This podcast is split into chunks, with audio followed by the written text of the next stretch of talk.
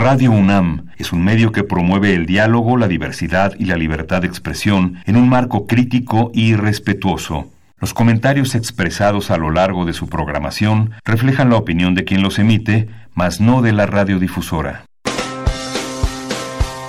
Opciones educativas. Orientación vocacional. Arte y cultura. Deporte y salud. Esto es Brújula en Mano. El primer programa de orientación educativa en la radio.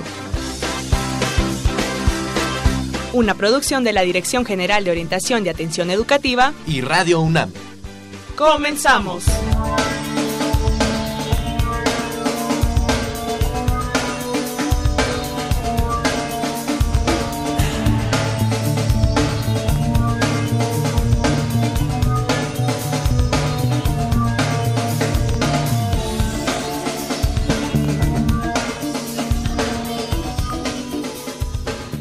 Hola, ¿qué tal? Muy buenos días, muy buenos fríos días en este brújula en mano del 20 de enero del 2020. Vamos a transmitir el programa 1227 de este brújula en mano de la Dirección General de Orientación y Atención Educativa por su 860 AM de Radio Universidad Nacional.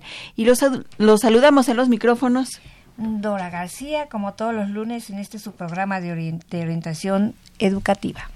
Y Marina Estrella, la próxima hora vamos a estar con usted dándoles información sobre orientación educativa que esperemos sea de su interés, que yo creo que sí, Dorita. Sí, sí, Venimos con un tema, dos temas en esta ocasión, que bueno, pues eh, creemos que va a ser del interés de todos aquellos que quieren entrar al bachillerato. Así es, así es. Justamente estábamos comentando que el día de ayer sale la convocatoria de Comipems, que es eh, para ingreso al bachillerato, así de que todos los interesados que salen de secundaria, padres de familia, maestros, tutores, eh, eh, orientadores educativos que quieran dar información, pues aquí vamos a tener toda ella.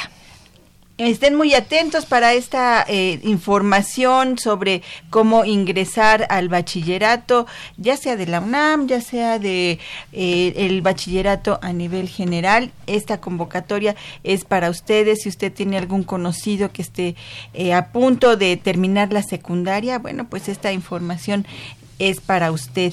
Y en un segundo momento, Dorita, tenemos un segundo tema. Así es, eh, en la segunda parte del programa vamos a, tener la visita de eh, personal de la Dirección General de Orientación y Atención Educativa, porque vamos a hablar acerca de las acciones de voluntariado universitario. Vamos a, a tener el Día de la No Violencia Escolar este próximo jueves, así es de que también, al igual que el primer bloque, va a estar muy, muy interesante. Ya viene el Día Internacional de la No Violencia Escolar y bueno, pues eh, va, va, a haber un festejo, una festividad en Ciudad Universitaria y vamos a platicar acerca de ello, de todas las actividades que se van a hacer alrededor de la del Día de la No Violencia Escolar. Así es, así es, así es de que amigos no se olviden, estamos en el correo brújula en mano arroba hotmail.com y también estamos en Facebook en brújula, en brújula en mano y en Twitter en donde Marina. También estamos como arroba brújula en mano y bueno, saludamos a todos nuestros internautas que se están conectando en este momento por esta red social. Y bueno, pues también vamos a darles información y a contestar todas sus preguntas a través del 5682 2812, al igual que en Facebook si usted quiere tener interacción con nosotros también a través de Facebook nos vamos a, estar viendo porque les vamos a regalar, traemos unos regalos Tenemos padrísimos. Tres regalos, tres libros que están súper súper interesantes y que van a, van a ser del gusto de todos ustedes vamos a tener una dinámica con, con usted para que se lleve esto, alguno de estos tres libros. Tenemos este memorial del 68 eh, para quienes gustan de eh, la literatura, de la eh, de esta de esta parte de la literatura como son las novelas, pues tenemos el asesinato en el Honjin. Y bueno, también tenemos para aquellos que les gusta estas cuestiones culturales, tenemos la memoria de la restauración de monumentos históricos de la UNAM. Y en esta ocasión vamos a, a regalar eh, precisamente la restauración del Palacio del Bellísimo Palacio de la Autonomía que tiene la, la UNAM. Son tres publicaciones y bueno, pues llámenos 56 82 28 12 va a estar participando con nosotros para llevarse uno de estos tres ejemplares. Recuerden que a través de Facebook también vamos a estar regalando esto, alguno de estos tres ejemplares. Así es, así es. ¿Y qué te parece, Marina, si presentamos a nuestras invitadas del día de hoy? Así es, Dorita. Bueno, pues vamos a dar inicio con nuestra sección. Orientación educativa. Y nos visitan, Dorita, nos visitan de la Escuela Nacional Preparatoria y del Colegio de Ciencias y Humanidades. Así es, así es. Como bien decíamos al inicio, amigos, vamos a hablar acerca del ingreso al bachillerato. Entonces, tenemos aquí como siempre, ya es de casa casi casi, a la maestra Sarasóchil Castellanos Peraza, que ella es jefa del departamento del Colegio de Orientación Educativa de la Escuela Nacional Preparatoria de la UNAM, a la cual, como siempre, le voy, le voy a dar la más, más cordial bienvenida. Bienvenida. Muchísimas gracias, gracias por la invitación, con mucho gusto. Buen día. Qué bueno, qué bueno que estás aquí, Xochitl, con nosotros. Gracias. Compartiendo toda tu experiencia y conocimientos. Muchas gracias. gracias. Xochitl estuvo participando en Brújula en Mano dos años, los primeros este, dos años de vida de, de Brújula De en Mano. Brújula Así en es que pues nos da mucho gusto que esté nuevamente aquí Muchas gracias, María. en Brújula en Mano. Y bueno, también tenemos a la licenciada Mayra Monsalvo Carmona. Ella es eh, secretaria estudiantil en la Dirección General del Colegio de Ciencias y Humanidades y a la cual también le doy la más cordial bienvenida. Amb- Ambas de la UNAM, ¿verdad? Así, ah, somos hermanos, comentábamos Ochil y yo que somos hermanos. Muy buenos días a todos y gracias por la invitación. Gracias, gracias por estar aquí. Sí, dos, el sistema eh, de bachillerato de, de la UNAM aquí presente. Así es. con la licenciada Mayra y con la maestra So- Sara Xochitl. Muchísimas gracias por estar con nosotros. Y bueno, pues tenemos la convocatoria de la Comipems eh, que salió ayer, Así maestra. es. Así es, así es. Bien, pues buenos días nuevamente. Es información, como, como se comentó hace un momento, muy importante, no solamente para los chicos, sino por supuesto para orientadores, escuelas, etcétera. ¿Qué tienen que hacer los chicos de, de secundaria o aquellos que ya concluyeron el bachi- eh, la secundaria secundaria. y que no se inscribieron al bachillerato inmediatamente. Bien, tienen que, ya salió el instructi el- la convocatoria el día de, de ayer y tienen que acceder a la página www.comipems.org.mx. Ahí van a tener ustedes toda la información, toda la información que se necesita respecto a cómo se hace el ingreso a través al bachillerato a través de Comipems. Tienen ustedes eh, eh, la convocatoria completa, fechas, etcétera. También está eh, un instructivo, un instructivo muy completo, muy detallado, para que los chicos puedan conocer, saber qué es lo que hay que hacer para ingresar a Comipems. Quiero, ah, para que puedan presentar, perdón, su examen al bachillerato, a cualquiera de las opciones de bachillerato pública a través del examen de Comipems. Quiero señalar algunas, eh, las fechas más importantes para este proceso. Eh, bueno, ya está la convocatoria. Del 20 de enero al 21 de febrero se tiene que llevar a cabo a través de Internet el preregistro.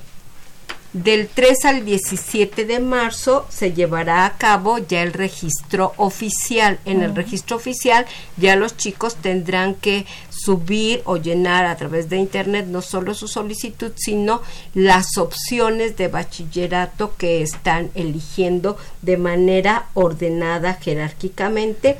El examen se aplicará 20 y 21 de junio, que es fin de semana, sábado, domingo.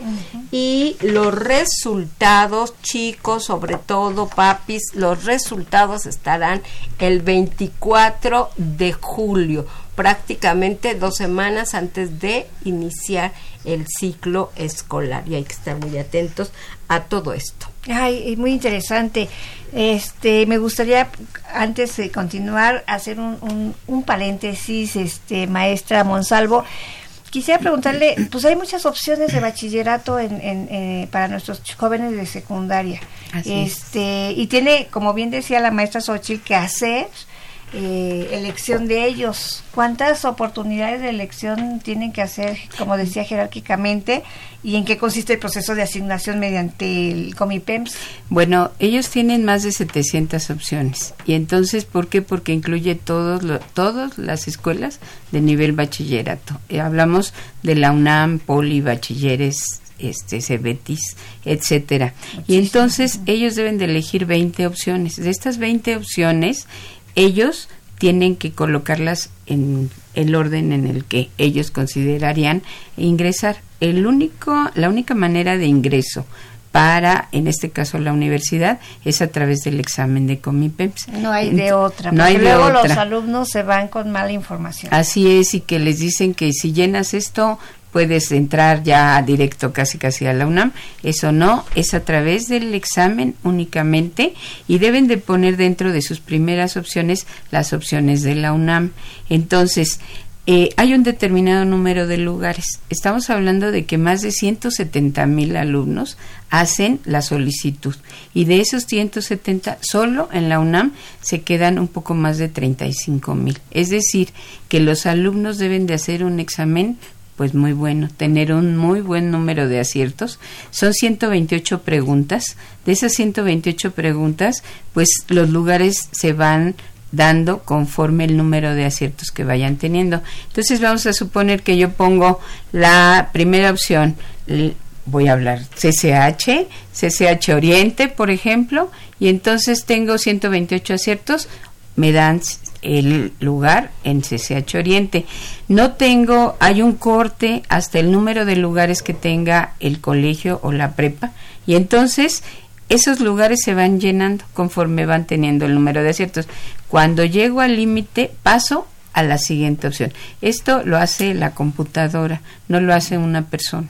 Entonces, la persona, perdón, le, la computadora califica y va asignando, va asignando, y entonces esto que implica que se van llenando el número de lugares de acuerdo al número de aciertos. Así es. Y no hay palancas, no hay- ni favoritismos, absolutamente Así nada que tanto se habla. Es Así es. un buen examen de Comipems. de y los alumnos que necesitan pues haber terminado ten- estar en secundaria porque cuando ellos presentan todavía no han terminado Te- necesitan ah, terminar la secundaria y tener un promedio mínimo de 7 y tener esto es muy muy importante el certificado para el momento en el que ya se van a inscribir ¿por qué?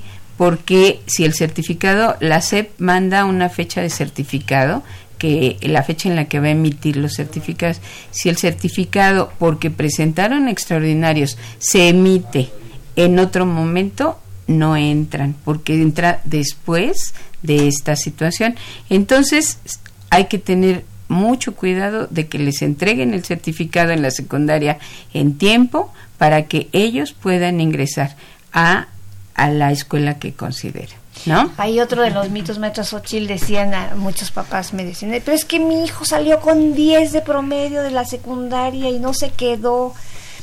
¿Podría explicarles al respecto? O sea, el único requisito que tendrían que cumplir es un mínimo de 7 de promedio, ¿no? Así es, el único requisito es haber concluido la secundaria con un promedio mínimo de 7 y lo que va a determinar, como decía la maestra Mayra, lo único que va a determinar el lugar en el que puedan quedarse es el número de aciertos, ¿sí? Cualquiera de las opciones y sobre todo prepa CCH, cualquiera de las opciones a través del examen de Comipems, el promedio mínimo de 7 y los aciertos. Por supuesto que por ser por ser el bachillerato más demandado prepa y CCH, pues obviamente se espera que el número de aciertos sea el más elevado. Ahorita eh, creo que no nos equivocaríamos al decirle a los chicos que para quedarse en cualquiera de las dos opciones necesitarían un mínimo de aciertos de 100, un mínimo de aciertos de 100 tendiendo, por supuesto, a más dependiendo. El instructivo les va a ir diciendo cuáles son, eh, eh, cuáles fueron los aciertos de corte en el proceso anterior, pero no puede confiarse en ello porque esto cambia de acuerdo al desempeño de cada generación, pero les va a dar una noción de, de esto. Entonces, bueno, pues la recomendación es que sigan, sigan este instructivo que les va a dar paso a paso cómo deben hacer este proceso eh, de, eh, de, de registro, de preregistro que empezó desde el día de, de, hoy, de hoy, el preregistro. El preregistro ustedes, lo pueden hacer desde el día de hoy hasta el 21 de febrero, así es que estén muy atentos todos aquellos que quieran eh, realizar nuevamente este este examen, los que ya lo realizaron el, el año pasado.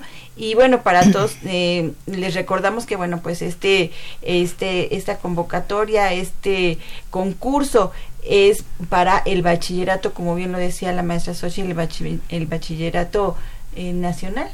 El bachillerato eh, es el, todas las instituciones que ofrecen educación media superior públicas tanto de la Ciudad de México como de la zona conurbada con el Estado de México. Esto es importante que lo tomemos en cuenta. No solo es Distrito Federal, sino incluyen instituciones que ofrecen bachillerato en la zona conurbada con el Por eso son más de 700 mil, decía usted. 370 mil. Sí, y además no solamente es el bachillerato de la UNAM, no solamente es eh, para ingresar a la Escuela Nacional Preparatoria, al Colegio de Ciencias y Humanidades, sino a todas estas instituciones a nivel bachillerato que son públicas y que están en Distrito Federal y en la zona conurbada. Háblese de CONALEP, háblese de bachilleres. el IPN. El, IPN también. La vocacional. La vocacional, este, los ESITs, todo, todas estas, estas instancias del bachillerato, en, ustedes van a concursar para ingresar a esta a, este bachillerato. Bueno, pues eh, tenemos en, en, en, la UNAM dos sistemas. El, el sistema eh, de bachillerato de la Prepa Nacional y del CCH. ¿Son lo mismo? ¿Tienen la misma duración? Eh, mi respuesta sería sí y no. Son lo mismo porque preparan para ingresar, preparan para ingresar a estudios superiores, porque les brindan todo el conocimiento que requiere un bachiller. Son lo mismo porque ingresamos a través del mismo sistema y no porque tenemos ciertas diferencias en cuanto a el enfoque educativo, en cuanto a la duración. Eh, CCH, sus cursos son semestrales, la Escuela Nacional es eh, anual entonces ahí estarían algunas diferencias. Y aunque habría diferencias en sus, en sus programas y en sus planes de estudios, la duración es exactamente la misma, tres años, y con la formación para poder ingresar a estudios superiores o para enfrentar eh, em, enfrentarse a la vida si lo que deciden es no, no seguir estudiando, ¿no? Entonces, por eso mi respuesta concreta es sí y no con esas pequeñas diferencias entre cada uno de ellos. Maura, Mayra, perdón, usted que nos pudiera. Entonces nos gustaría más o menos eh, que nos dijeran algunas características principales, tanto de la Escuela Nacional, del Plan de Estudios de la Escuela Nacional Preparatoria y el Plan de Estudios del Colegio de Ciencias y Humanidades. ¿Comienza usted, maestra Mayra? Sí, en el caso del Colegio de Ciencias y Humanidades somos cinco planteles, Azcapotzalco, Naucalpan, Oriente, Vallejo y Sur, y más que nada tiene una formación más activa eh, la duración es semestral, el número de horas igual, tenemos dos horarios, que es de las 7 de la mañana a la 1 de la tarde, y dependiendo tenemos cuatro planteles que son de las 3 de la tarde a las 9 de la noche. Entonces, y un plantel que es el del Estado de México, Naucalpan, que es de las 2 a las 8 de la noche. Pero la educación es básicamente activa y donde hay una mayor participación del alumno en todo el proceso de aprendizaje. El profesor es pues un facilitador del aprendizaje y sobre todo es para estimular el aprendizaje de los alumnos, el aprendizaje autónomo, la autorregulación y que el propio alumno vaya en vías a la autonomía, a ser una persona independiente, responsable, crítica y sobre todo en ese sentido el colegio tiene los principios pedagógicos que serían el aprender a aprender, aprender a hacer y el aprender a hacer. Entonces, en ese sentido, una formación integral para el alumno en donde también hay actividades extracurriculares como pueden ser las opciones técnicas, pueden ser actividades de difusión cultural, pueden ser eh, todo lo que se brinda como orientación por parte de los departamentos de psicopedagogía, talleres que les ayuden a ellos a fortalecerse en este aprender a ser como una persona, como persona responsable que está en vías en un proceso de madurez hacia la vida adulta.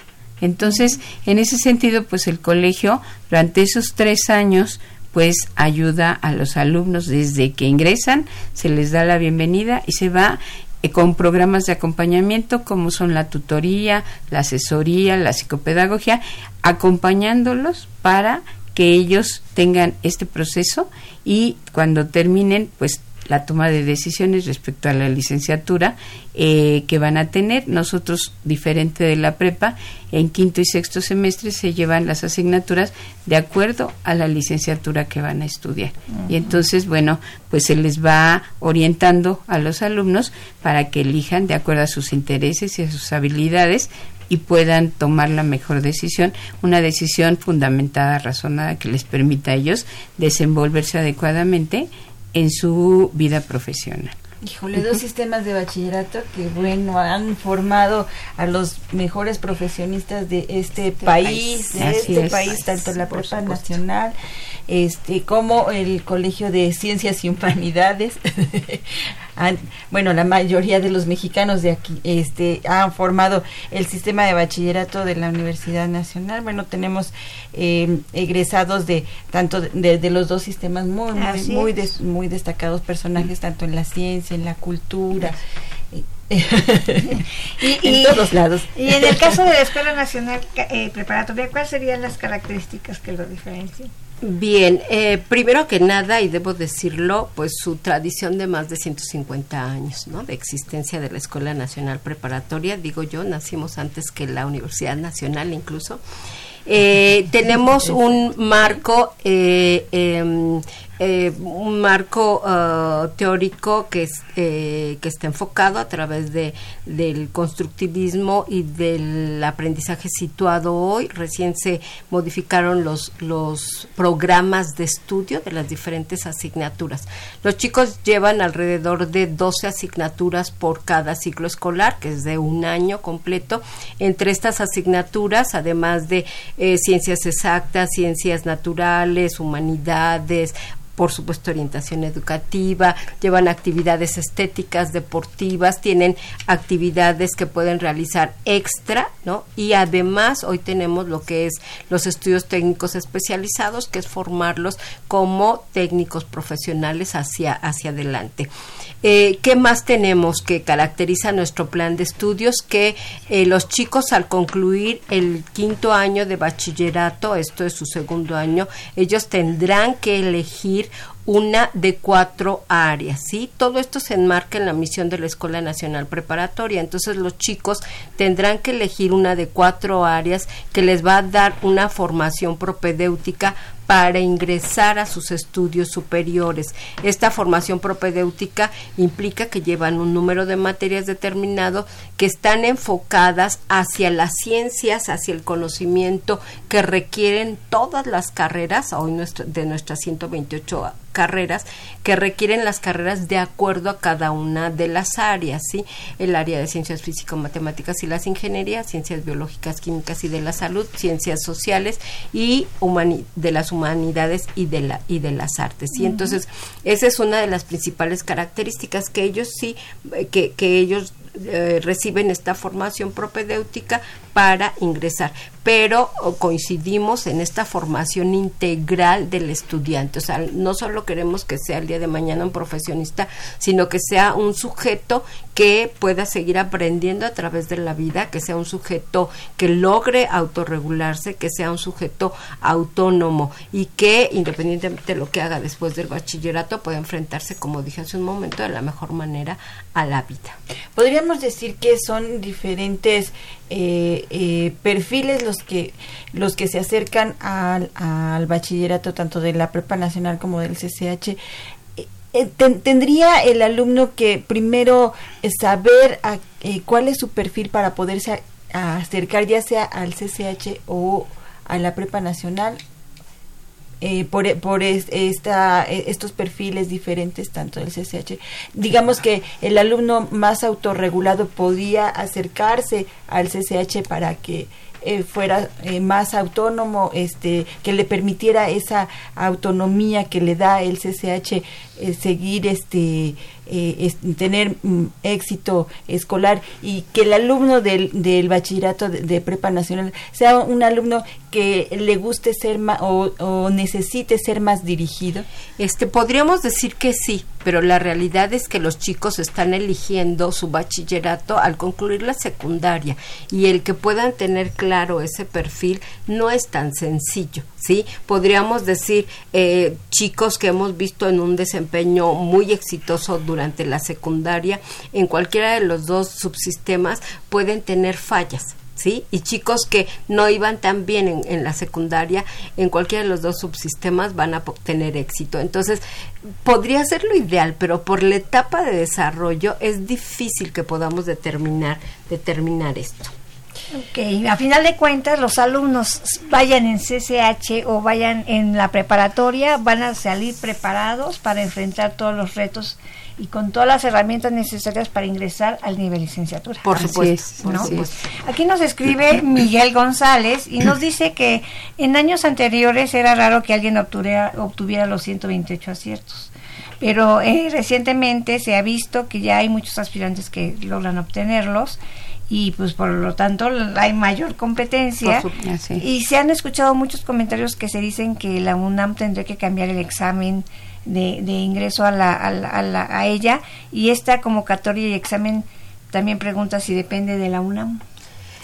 Bien, eh, la convocatoria depende de Comipems. Que no es la UNAM. Que no es la UNAM, ¿sí? Los, los chicos que solicitan ingreso a planteles de la UNAM, la UNAM diseña su propio examen y califica su propio examen. Pero los resultados se van a Comipems y Comipems es quien hace la distribución. ¿sí? Ah, ¿Por, qué, ¿Por qué hace esto Comipems? Seguramente muchos recordarán que en años anteriores podíamos hacer el examen en diferentes opciones y entonces le, le quitábamos la oportunidad a otros. De esta manera ya no ocurre y la oferta educativa de educación media superior se puede distribuir de manera más equitativa. Así es. Yo creo que esto que comenta de los 128 aciertos es muy cierto y muy importante. ¿Por qué? Porque los chicos se deben de preparar muy bien para el examen, precisamente por el nivel de competencia que hay.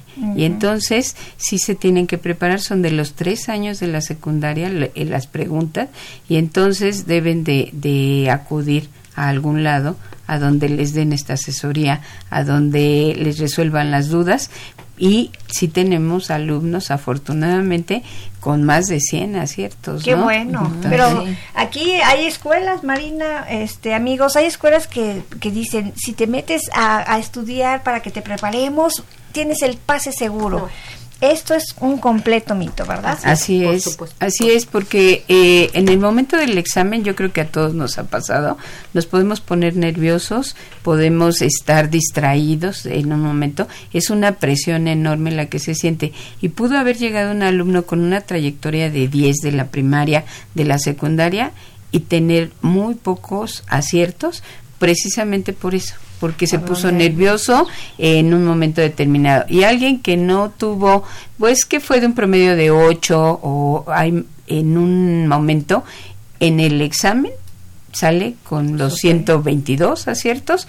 ¿Por qué? Pues porque tuvo un manejo, un control de sus emociones, vamos a decirlo, en ese momento.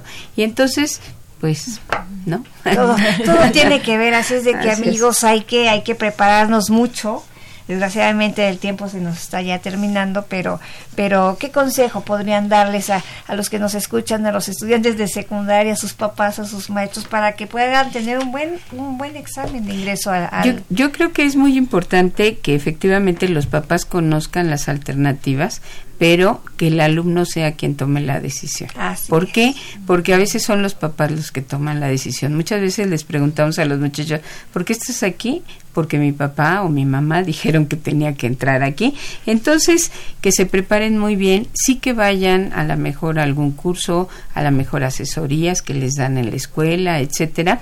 Hay la página de Comipems, tiene la de No tires la toalla, donde está lo de los intereses eh, vocacionales. Y entonces pueden contestar esa, ese test.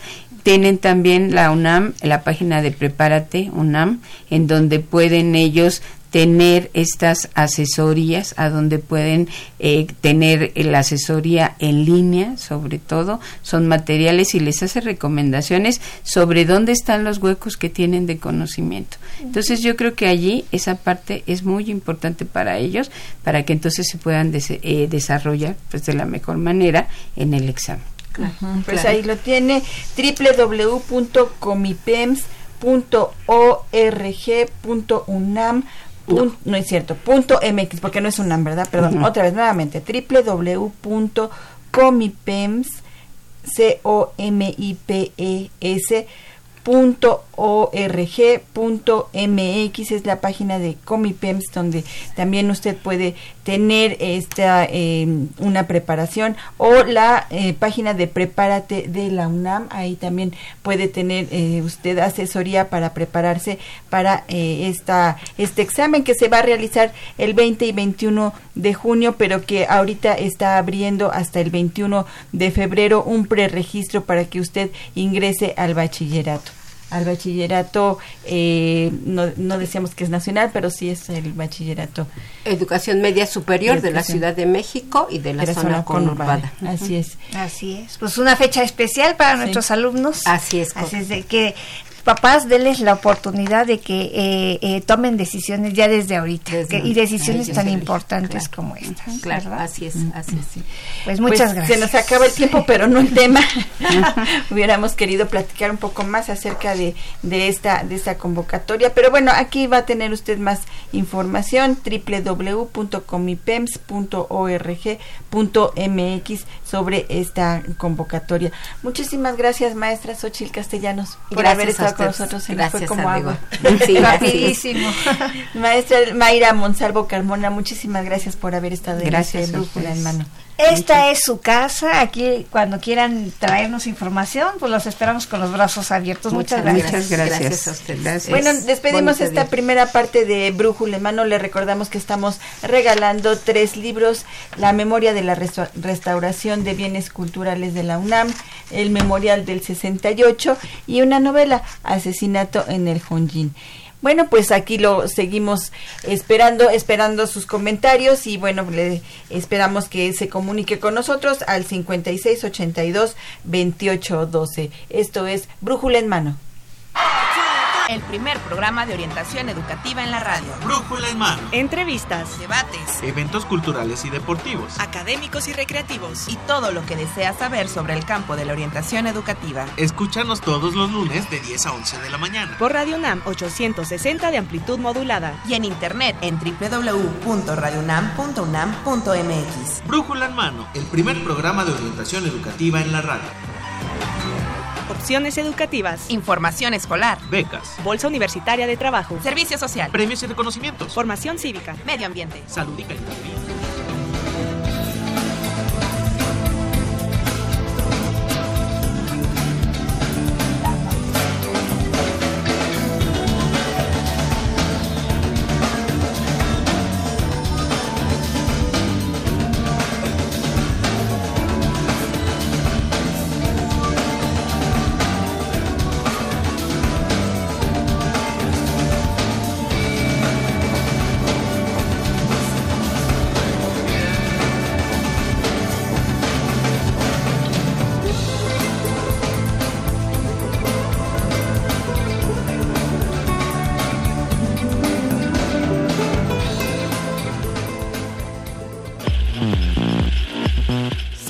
Social. Si usted se quiere llevar eh, la memoria de la restauración de los bienes eh, de culturales de la UNAM, bueno, pues márquenos 56 82 28 12 si se quiere llevar la me- el memorial del 68 en un libro donde compila este memorial, bueno, pues llámenos 56 82 28 12 o el asesinato en el Honjin. Como lo hizo Josefina Cruz el año eh, la semana pasada fuiste ganadora Josefina Así Cruz. es. Estamos dando eh, los resultados a través de Facebook, si no nos da tiempo de darlo a- al aire aquí en Brújula en Mano. En, en Facebook tenemos a nuestros ganadores, así es que bueno, pues a través de Facebook también si usted quiere alguno de estos ejemplares, nos puede escribir, mandar un mensajito a través de nuestro Facebook en Brújula en Mano. Y seguimos nuestro Claro, acuérdense amigos, nos pueden llamar al 56 80 y 82 28 12 para que sean acreedores de estos hermosos libros. Muchas gracias. Y bueno, vamos a continuar Marina, ¿qué te parece con la segunda parte de nuestro programa? Y bueno, ya también de casa, de aquí la tenemos siempre. Quiero presentarles a, a- tengo el placer y el, y el honor de presentarles a la maestra. Ella se llama Celeste Cruz Avilés. Ella es jefe del Departamento de Voluntariado Universitario. Está con nosotros en la Dirección General de Orientación y Atención Educativa. Bienvenida, Celeste. Muchas Gracias. gracias, gracias por el espacio. Y bueno, ya viene este día universitario de eh, de la no violencia escolia- escolar celeste y bueno va a haber algunas actividades allá en Ciudad Universitaria en la Dirección General de Orientación y Atención Educativa. Platícanos un poco acerca de este día de la eh, escolar de la no, no violencia y la paz. ¿Por, Sí. ¿Por qué se celebra? Claro, pues este Día Escolar de la No Violencia y la Paz surgió en 1964 como una iniciativa no gubernamental, independiente y también voluntaria, ¿no? Eh, que tiene como objetivo principal impulsar y fortalecer la educación en y para el respeto, ¿no? El reconocimiento al otro, a, a las otras, y la solidaridad, la concordia, y, y sobre todo este respeto de, a los derechos humanos para todas las personas, ¿no? Y ya de manera oficial, la ONU retoma ese día en 1993 eh, y eh, aprovechando para promover, difundir acciones prácticas, ¿no? Para buscar esta, esta paz y este espacio escolar no, no violento. Pero también se conmemora a la par el aniversario luctuoso de Mahatma Gandhi, Ah, también por el asunto de la paz, ¿no? Y, y la no Una- violencia. una gran como el coincidencia. Ese es como el origen, ¿no? Hoy, hoy en día en todas las escuelas, a todos los niveles, se está tratando de trabajar todo esto de la cultura para, para la paz y para la Sí. no violencia. Hay instituciones incluso que lo están haciendo de manera muy fuerte. Eh, eh, ¿Qué significa? ¿Qué para ti, eh, desde tu experiencia, Sí. que has trabajado mucho en esto, qué significa crear esta cultura para la paz y la no violencia?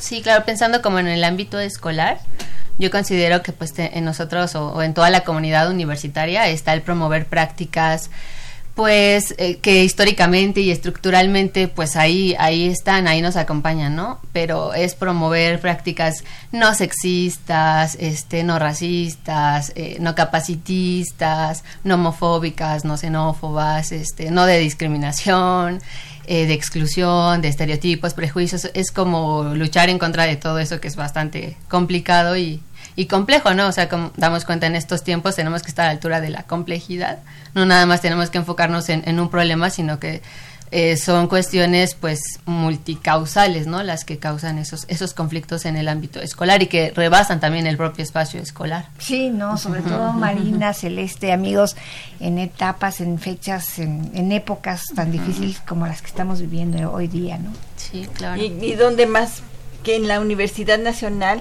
eh, se vean estas expresiones y que además se apoyen y además eh, los alumnos estén enterados de eh, cuáles son eh, lo, lo último en este en este tipo de, de temas cuáles son las acciones cuáles son las organizaciones que se dedican precisamente a apoyar la no la no violencia. Y bueno pues qué más que de parte de los universitarios también haya estas iniciativas ¿no? Para que los alumnos también, bueno, pues participen, ¿no? Participen de ello, no, no, no solamente con su opinión, con su voz, sino también en este tipo de actividades. Sí, claro, por ejemplo, yo veía en redes sociales, en la página de la Facultad de Química, anunciaron que van a, a incorporar una materia que se llama Introducción a los Estudios de Género. Y claro, como ya sabemos en las redes sociales Claro, claro. eh, Hay, hay comentarios todos, se oponen, algunos se comparten, ¿no? Son afines. Pero hubo mucha, mm, pues sí, como mucha polémica, ¿no? Muchos decían, ¿en qué momento estamos dando paso a la pseudociencia, ¿no? Y de pronto es eso, o sea, son problemas históricos, estructurales, que tal vez cuesta trabajo de, de aceptarlos, pero no por eso la universidad puede negarse, ¿no? Sino hay que irlos inco- incorporando poco a poco para que las nuevas generaciones pues tengan acceso a, ot- a otro tipo de, de conocimientos que mejoren sus prácticas cotidianas. Por supuesto, en- estamos en, en, en esa transformación Sí. precisamente para que nuestros estudiantes tengan una visión como mucho más amplia, abran su o abanico, ¿no? Claro. De percepción hacia hacia este tipo de cultura de la de la no violencia, la paz. Claro. ¿Qué significa o por qué trabajar la paz en las escuelas? Claro, pues sobre todo yo creo que eso atiende como a, a, trabajarlo desde una visión intercultural, ¿no? Desde que son muy pequeños. eh, y, lo que mencionaba hace ratito, como desde que los niños son pequeños también se les puede ir este em, compartiendo qué son los derechos humanos, ¿no? que son universales, que son interdependientes, que no, que no son regresivos, que, que los derechos humanos, si, si no está garantizado el derecho a la, a la salud, eh, eso también genera inconvenientes para que se garantice un derecho a la, a la educación, ¿no? Eh, si también no está garantizado el derecho al agua, pues hay inconvenientes también para que, que se ejerzan otros derechos, ¿no? Yo creo que desde entonces esto, esto genera como espacios no violentos, que los niños también puedan aprender a, a resolver y a gestionar sus, sus conflictos, ¿no? Que no solamente es como en, en lo inmediato ejercer violencia, en este caso sería como física o psicológica a otra persona, ¿no? Sino como ver los distintos mecanismos, prácticas para poderlo resolver de, de de- en, en otros en otras situaciones Claro. no como en igualdad de, de condiciones porque muchas de las veces la, la violencia se, se ejerce cuando no hay cuando hay una desigualdad no de, de, de las personas Como bien decía Benito Juárez, el respeto al derecho ajeno es la paz, ¿no? Y justamente el día de hoy se incorpora con nosotros, nos visitan de la, la coordinación de la Defensoría de los Derechos Universitarios de la UNAM, y está con nosotros la maestra Marina. La, la doctora La Guadalupe Barrena, quien es coordinadora de la Defensoría de los Derechos Universitarios, bienvenida Bienvenida, a gracias. estos temas que vamos a ir tratando con ella. Este dos o tres veces al mes va- nos va a visitar, ¿verdad, doctora? Sí, cuando me invitan vengo, muchas gracias. y, y escuchando esto de, de la cultura para la paz y la no violencia, desde el, desde el ámbito, desde, el- desde su mirada, eh, ¿qué nos podría comentar usted, doctora?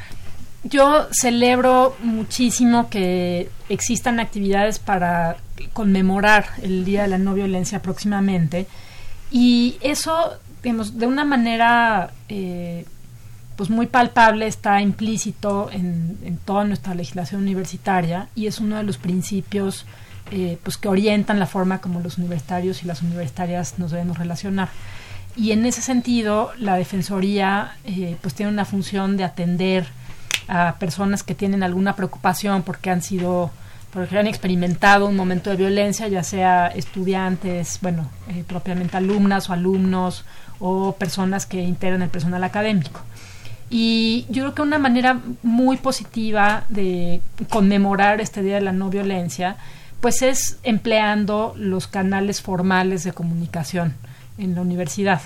Yo quisiera eh, pues recordarle a las jóvenes, a los jóvenes de bachillerato, eh, de licenciatura que inician eh, clases próximamente, que si ustedes necesitan algo de la autoridad, es muy importante que lo pidan por escrito. Pidan por escrito lo que ustedes consideran que se tiene que atender y guarden un acuse de esa comunicación. Eso nos da pauta a todas las personas que colaboramos en la universidad en alguna u otra instancia para dar seguimiento a esa solicitud. ¿Qué es, un como- acuse? Platíquenos para que el, yo sí sé, pero para si alguien Sí, no, no, no muy lo bien, sabe. este, muy bien, muy bien la pregunta. Eh, digamos, yo me comunico de una forma no violenta si me dirijo a la autoridad en un documento y le pongo, este, profesora tal, directora de la escuela X, ¿no? Entonces ahí le pongo, el otro día en el salón fulano sucedió que tal cosa y me siento agraviada porque considero que los comentarios no son adecuados, etcétera.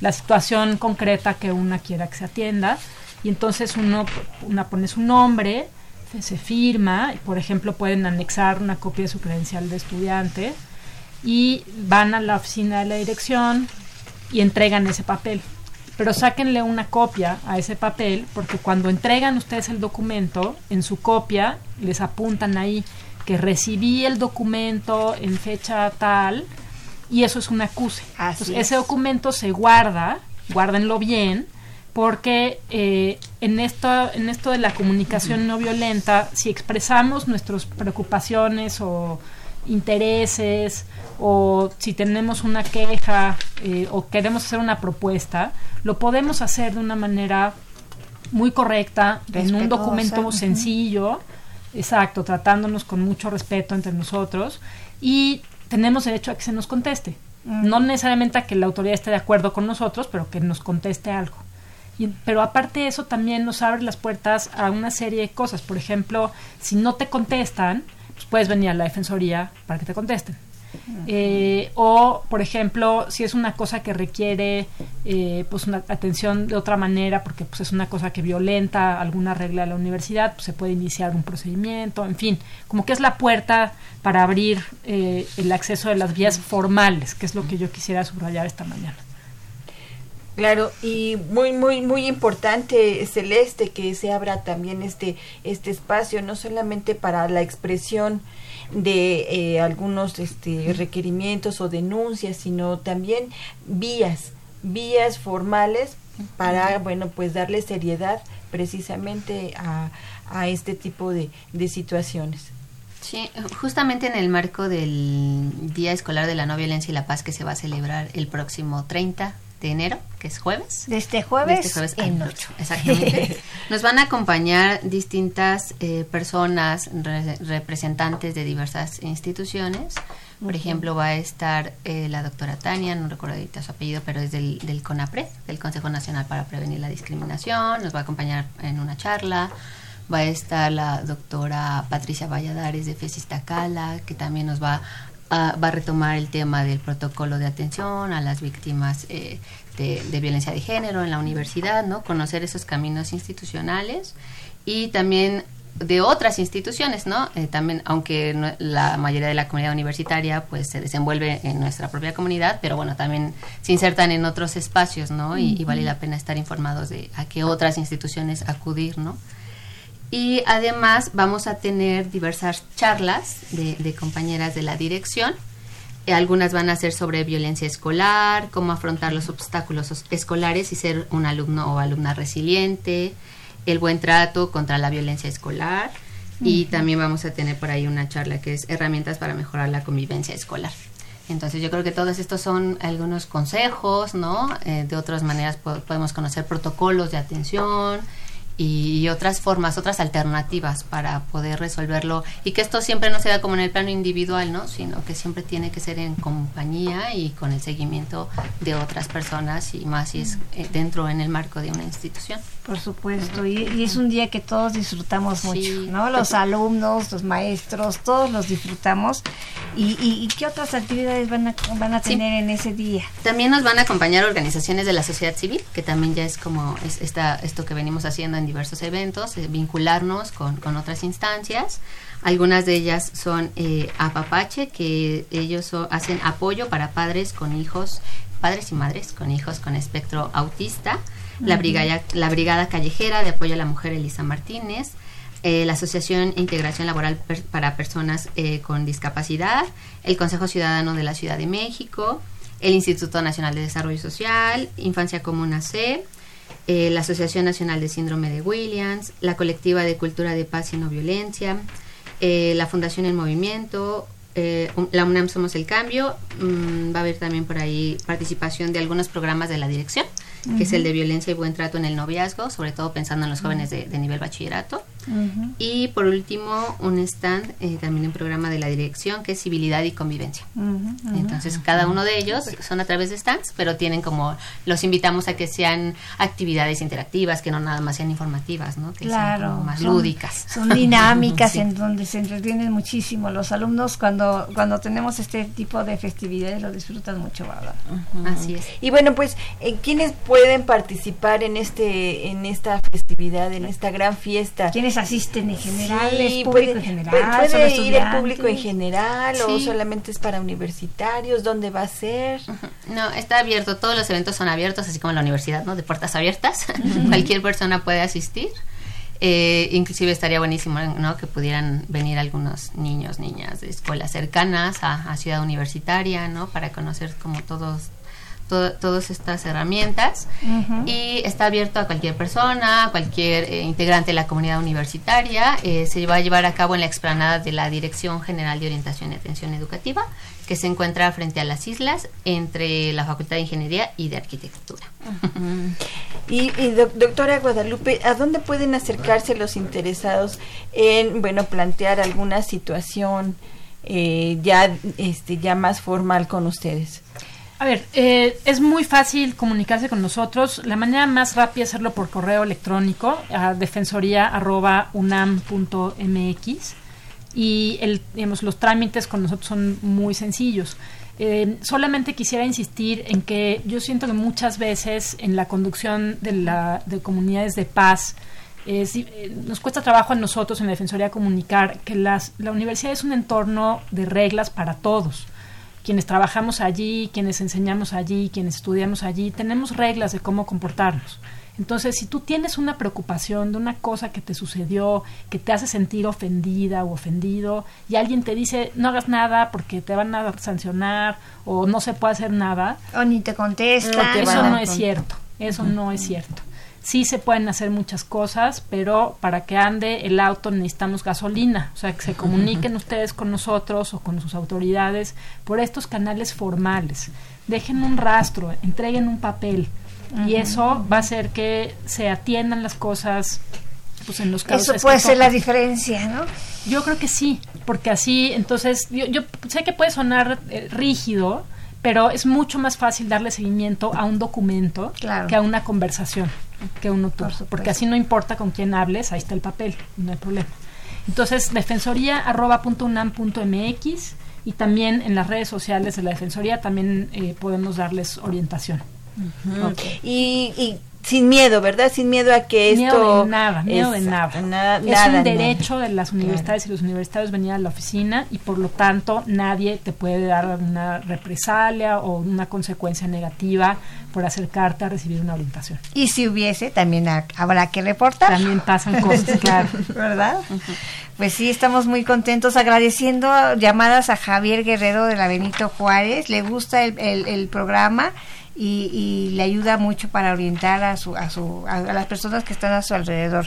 Laura Cecilia Reyes, también ella nos llama y le gusta la información para los jóvenes. De la misma manera se comunica Víctor Manuel Ganza, Rinza de Netzahualcoyotl y dice que qué bueno que se hagan este tipo de, de programas y de, dif- de difusión de nuestras invitadas y, y, sobre todo de la, de la inscripción al Comipems, que fue la primera parte del programa. Saludos también en redes sociales a Rocío Clavel, a Val- Valdominos, a Livia, también a Javier Contla, que nos están siguiendo a través de Brújula en Mano y de David Balmaceda por estarnos viendo y compartiendo nuestro nuestro video streaming eh, de Brújula Mano de este programa del día de hoy. Pues se nos acaba el tiempo y bueno, pues eh, rapidísimamente Celeste, nos gustaría decir dónde pueden tener más información los interesados en acudir y asistir en- a este Día de la No Violencia. Sí, pues pueden revisar la página principal de la dirección de la DGOAE. ¿Qué es? Es eh, www.dgoae, ¿no? Punto unam, punto MX. Y también pues les esperamos, es el jueves 30 de enero eh, de 10 de la mañana a 3 de la tarde en la explanada de la dirección, enfrente de las islas, frente a la Facultad de Arquitectura e Ingeniería. En un par de minutos vamos a tener el simulacro Sí. de que tenemos que Claro. cerrar. Este, doctora, a, una página, a- ¿puede repetir otra vez? Sí, Este, claro. Nos pueden co- co- consultar la información en defensoría.unam.mx. Ahí está la guía de los derechos de los universitarios. Ahí lo pueden descargar en PDF, hay un audio. Esa es una guía para que más o menos se- nos orientemos. Con brújula en mano. Gracias por la invitación. No, Al contrario, nosotras nos vamos, nos despedimos de este brújula en mano y bueno, pues para lo invitamos para la próxima semana en punto de las 10 de la mañana por este ses- 860 AM de Radio Universidad Nacional y a través de Facebook también nos vamos nos vamos a ver en vivo a- el lunes a las 10 de la mañana con dos temas nuevamente, uno Así de es. orientación educativa y también de la Bolsa Universitaria de Trabajo. Sí, que vam- vamos a hablar sobre lo que buscan los reclu- reclutadores en tu currículum. Y bueno, el sorteo lo haremos en corto y ya les haremos a- eh, llegar los resultados de él. Muchas gracias. y a través de Facebook vam- vamos a dar los resultados. En los controles técnicos agradecemos a Gerardo Zurrosa en la producción de la radiodifusora y, y TV de re- y redes sociales, a Miguel González y también a Miguel Belmont y en la realización y producción general a Saúl Rodríguez Montante. En la conducción estuvimos Dora García, agradeciendo a nuestras invitadas el día de hoy por haber estado con nosotras. y Marina Estrella agradeciendo también a la doctora Guadalupe Barrena por haber estado con nosotros y también a Celeste. Muchísimas Gracias. gracias, por Muchas haber estado con nosotros. Gracias. Nosotras nos vamos y nos escuchamos la próxima semana. Sí. General de Orientación y Atención Educativa, y Radio UNAM presentaron Brújula en Mano. el primer programa de orientación educativa en la radio.